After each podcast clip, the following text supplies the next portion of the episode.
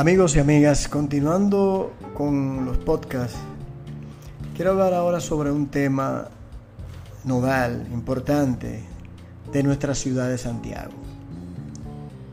Hace poco estuvimos conversando con el intelectual Rafael Emilio Yunen, quien fuera director del Centro León, y un cartógrafo, un gran profesional dominicano y hablamos sobre diferentes aspectos en el ámbito urbano y en el ámbito también del tránsito de Santiago. No sé si muchos o algunos de los que van a escuchar esto están conscientes del problema que estamos ya sosteniendo en el ámbito de las construcciones y también del tránsito. Lo primero es que Santiago debió haber crecido para el área, el área sur, que por el terreno que tiene, no para el área norte y noroeste como ha estado sucediendo, que son básicamente tierras fértiles, tierras agrícolas. Entonces tenemos una parte que es el área sur-sureste, como Canabacoa, por allá por el lado de Arroyo Hondo, ha crecido grandemente a nivel de población, la parte del oeste de Santiago, como el caso de Cienfuegos. Sin embargo, mucha de esa población tiene que venir al centro de Santiago, al municipio de Santiago para, o al área del aspecto urbano para resolver los problemas de, índole de, salud y, de, y de otras situaciones de trabajo, de todo. Entonces, da la impresión de que no ha habido una correcta planificación y que también que entre gobierno central, municipal, empresariado, a través de los años, no ahora, estoy refiriendo desde hace muchísimo tiempo, no ha habido como algo concreto y unísono que vayan unidos de la mano hacia un objetivo, sino que se ha disgregado ese esfuerzo.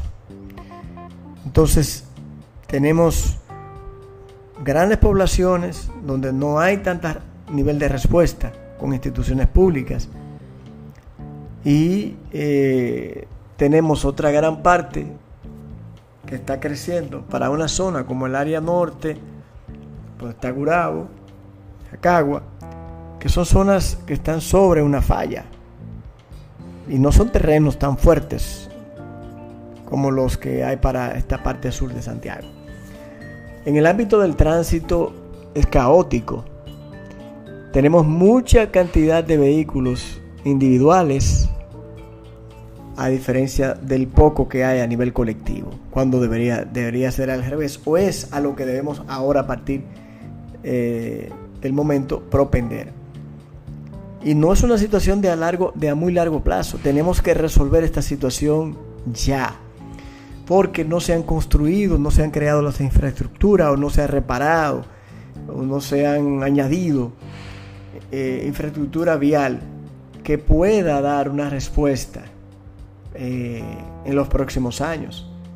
Entonces ya hemos visto como el actual gobierno ha hablado de algunas obras en Santiago, de índole de transporte, eh, con en el con carreteras, en fin. Eh, por ejemplo, se habla de la carretera Gurabo, que debió haberse ampliado hace mucho tiempo, muchos años. Sin embargo, se dejó crecer a ambos lados de la carretera, donde hay edificios, donde hay empresas, instituciones de todo tipo. ¿Cómo van a, colocar a toda esa gente? ¿Cómo van a ampliar eh, resulta un poquito cuesta arriba. Y es porque cuando no se planifica con tiempo, pues suceden ese tipo de cosas. Y es necesario, porque ya en la carretera de Urabo no aguanta la cantidad de vehículos que genera.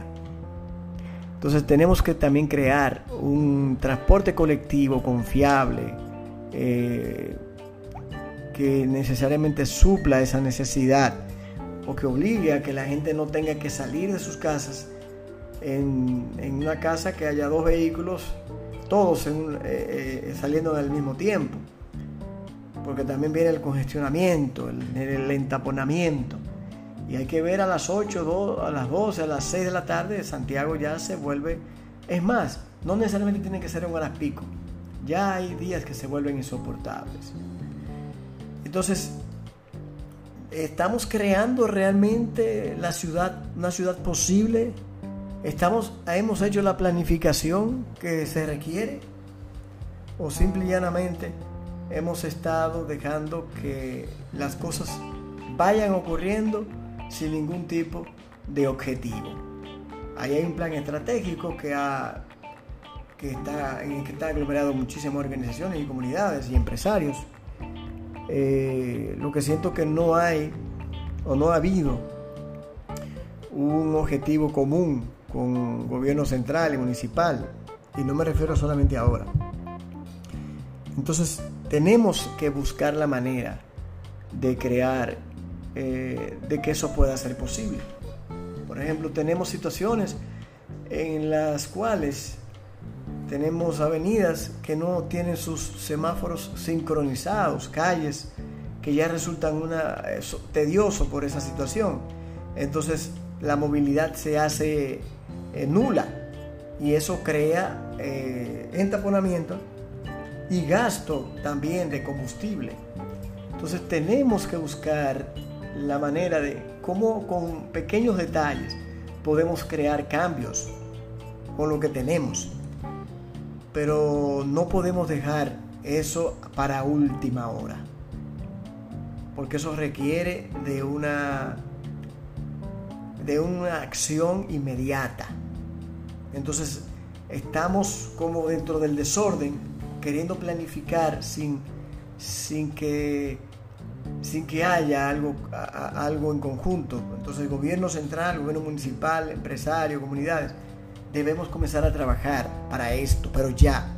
En una, en una eh, provincia que está rondando más del millón de habitantes. Entonces, necesariamente tenemos que buscar cómo dar respuesta en el ámbito urbano, en el ámbito del tránsito, para que Santiago no se convierta en algo peor a lo que hoy tenemos. Porque eh, estamos hablando para cosas que puedan suceder ya en un futuro cercano. No queremos vernos en un Santo Domingo, un gran Santo Domingo, que entre Santiago y Gran Santo Domingo se acumulan los la mayor la gran cantidad de los casi 5 millones de vehículos que hay, de la flotilla de vehículos en el país. Entonces eso es un llamado. Son muchos elementos que son llamados o, o se hace o son el mensaje para que podamos eh, prender las alarmas en este sentido.